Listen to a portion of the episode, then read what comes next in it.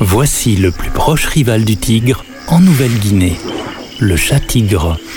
C'est le plus grand mammifère prédateur de l'île. Il n'est cependant pas plus gros qu'un chat domestique. Il chasse insectes, rats et souris et attaque les nids d'oiseaux. Le chat-tigre est un marsupial, un mammifère doté d'une poche comme les kangourous. Ce qui nous indique quelles sont ses origines. Ses ancêtres sont venus d'Australie.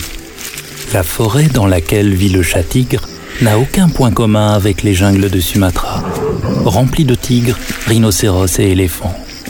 Il y a seulement 10 000 ans de cela, la Nouvelle-Guinée faisait partie de l'Australie. Sa faune et sa flore témoignent de cette origine.